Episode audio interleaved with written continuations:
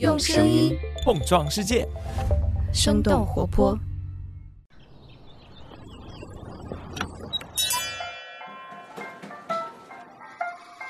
您的生动早咖啡好了，请慢用。嗨，早上好呀！今天是二零二二年的六月八号，星期三，这里是生动早咖啡，我是来自生动活泼的梦一，几条商业科技轻解读，和你打开全新的一天。今年的六幺八购物节已经开始了，各个商家呢从五月三十一号就开始推出各种满减促销的活动。不知道你今年买了多少东西呢？其中又有多少用的是蚂蚁花呗或者是京东白条这类信用付的产品呢？那这些信用付的产品在国内可以说是司空见惯了。不过最近一两年来，类似的支付方式却在欧美逐渐流行了起来。他们的 Buy Now Pay Later，也就是先买东西后付钱的模式，被越来越多的人接受。就连苹果。都在昨天凌晨的 WWDC 开发者大会上推出了他们的先买后付服务。信用卡如此发达的欧美社会，为什么现在开始长出了自己的花呗呢？我们今天的清解读就与此相关。那在这之前，我们先来关注几条简短的商业科技动态。我们首先来关注一下苹果开发者大会。六月七号，苹果召开的全球开发者大会 （WWDC） 推出了一系列的新品。软件方面，苹果推出新一代的操作系统 iOS 十六、iPadOS、WatchOS 九以及 macOS 十三。其中，iOS 十六中的苹果钱包就新增了我们一开始提到的先买后付功能。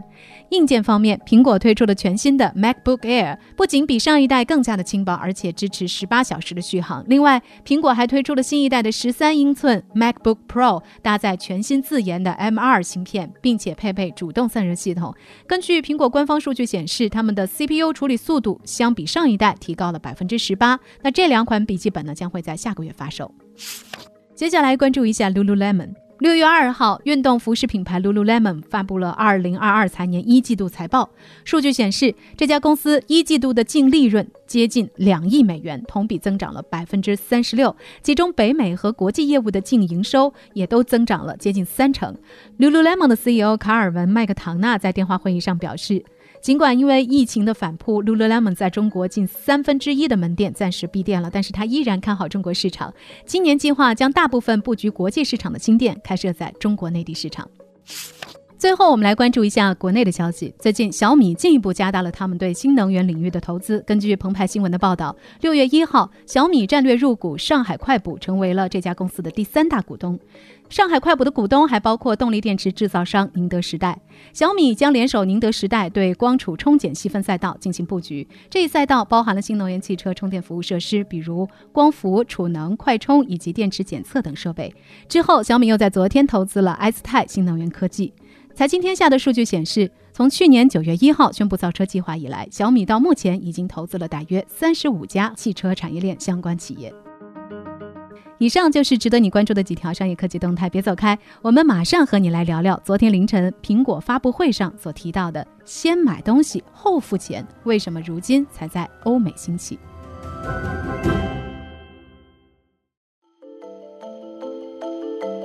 欢迎来到今天的轻解读。昨天凌晨举行的 WWDC 发布会上，苹果发布了一项新功能 Apple Pay Later。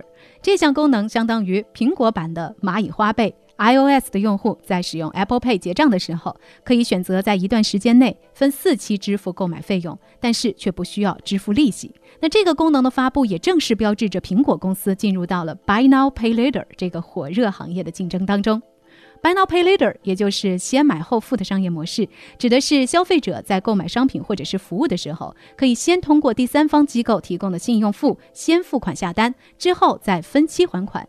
先买后付的服务提供商一般是有两种盈利模式，第一种是对商家收费，从每笔成功交易的金额里抽取一定的比例；第二种就是对购买者收取延期付款的滞纳金。那除了欧美的移动支付巨头 PayPal 和刚刚加入进来的苹果，先买后付的市场还涌现出了许多上市公司和独角兽，比如欧洲最大的独角兽公司 Klarna，PayPal 联合创始人创建的 Affirm 和被 Jack Dorsey 的 Square 收购的澳大利亚公司 Afterpay。现在先买后付的商业模式在整个在线零售领域只占有很小的一部分。根据 WorldPay 发布的一份报告，二零二一年先买后付占全球电子商务交易额的百分之三，但是整个行业正在爆发式的增长。到二零二五年，先买后付市场规模将会超过五千亿美元。许多购物平台，比如说亚马逊、易贝、Shein、耐克、Gap 和梅西百货等等，在结账的时候都已经接入了自家或者是第三方的先买后付服务。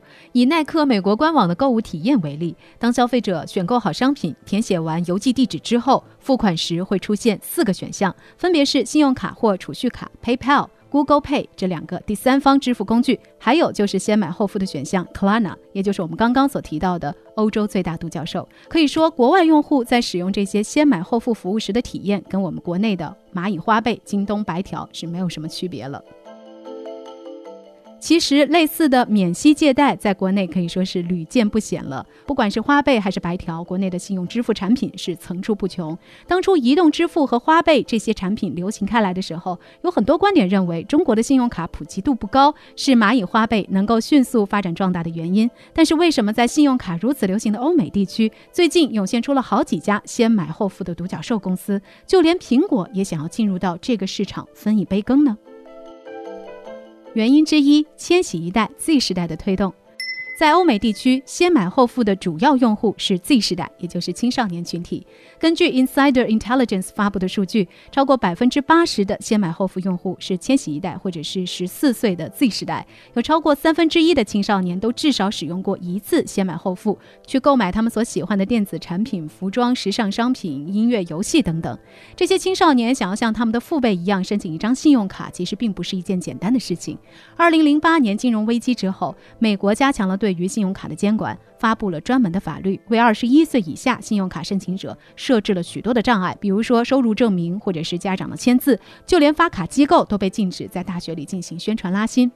申请信用卡变得越来越困难，即使说满足了信用卡申请的条件，整个流程通常也需要花好几天，甚至是几周的时间。和先买后付简单的注册申请相比，要麻烦不少。那对于年轻人来说，先买后付也正在逐渐成为信用卡的替代品。根据 C Plus R Research 的一份研究报告，有超过三成的消费者表示，先买后付服务将会取代信用卡。有超过一半的消费者更喜欢先买后付，而不是信用卡。原因之二，疫情推动的线上消费大爆发。疫情以来，欧美消费者的消费更多的从线下的实体门店转移到了线上购物。以圣诞节假期的购物季为例，根据 Adobe Analytics 的统计数据，二零二零年美国的线上购物销售额增长了惊人的百分之三十三。二零二一年增速有所放缓，但是交易总额超过了两千亿美元。伴随着线上交易增长的东风，先买后付也迎来了爆发。PayPal 的首席执行官丹·舒尔曼在接受 CNBC 采访的时候提到，他们的先买后付产品在整个黑色星期五的购物季实现了百分之四百的增长，在黑五当天的二十四小时之内就完成了七十五万笔的交易。越来越多的先买后付服务提供商把自己接入到了各大购物网站上。疫情期间被迫转移到线上的那些囊中羞涩的消费者，在结账的时候用几分钟的时间填写了个人信息，就就可以直接下单了。对于商家来说，接入先买后付服务可以提高成交的概率，让那些还在犹豫的消费者直接下单购买。根据数字支付服务提供商 Stripe 的数据，商家在接入先买后付平台 Klarna 之后，购物车的转化率提高了百分之三十，单笔订单的价格增加了。百分之四十一。原因之三，TikTok 网红的推波助澜。先买后付的大部分受众都是青少年，而这块服务的提供商也很清楚，他们的受众最喜欢的社交媒体就是 TikTok，所以他们在 TikTok 上投放了大量的广告。带有 Buy Now Pay Later 主题标签的短视频被观看了四千五百万次。这个平台上的网红们展示着刚刚购买的衣服、饰品或者是电子产品，说他们自己花了很少的钱就能够买到视频中展示的商品，但实际上他们描述的购买金额只是分期付款里第一期的费用。一位拥有二百五十万粉丝的 TikToker 在接受 IEL 采访的时候说：“当你结账的那一刻，你觉得你只花了十美元，而不是五十美元。”根据一个英国研究机构发布的报告，有超过五分之一的用户是受到了网红的影响，随后开始使用先买后付的服务的。对于现在的欧美来说，先买后付是一种新兴的信贷支付模式，正在处于用户爆发增长的阶段。但是，也有越来越多的人开始关注到先买后付所带来的问题。对于消费者来说，尤其是对于没有固定收入的青少年群体，鼓励他们过度消费是不负责任的。根据 Cornerstone Advisor 的数据，有百分之四十三的 Buy Now Pay Later 用户在过去两年当中出现过债务逾期的情况。英国《每日电讯》的一份报告显示，十八到二十四岁的信用卡客户所产生的交易里，有百分之四被用来偿还先买后付的分期付款。这个年龄段向家人和朋友借贷的比例也上升到了五分之一。对于先买后付的平台来说，宽松的监管环境正在收紧。根据 TechCrunch 的报道，美国消费者金融保护局正在对先买后付展开调查。加州政府起诉了 Afterpay，马赛诸塞州指控 Affirm 无照经营。欧盟、英国和澳大利亚都在寻求将先买后付纳入到现有的监管体系当中。那聊到这儿了，也想来问问你，你是如何看待先买后付在国外兴起的现象呢？你之前用过类似先买后付的支付模式吗？如果是的话，那上一次你使用它购买的是怎样的商品呢？欢迎你在我们的评论区和我们一块儿来聊聊。好了，以上就是我们今天的生动早咖啡，那我们在这周五一早再见啦，拜拜。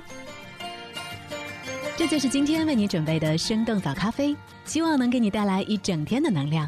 如果你喜欢我们的节目，欢迎你分享给更多的朋友，这会对我们非常有帮助。同时，你也可以在公众号和微博搜索“生动活泼”，“声”是声音的“声”，这样就可以了解更多与我们节目相关的信息啦。生动早咖啡，期待与你下次再见。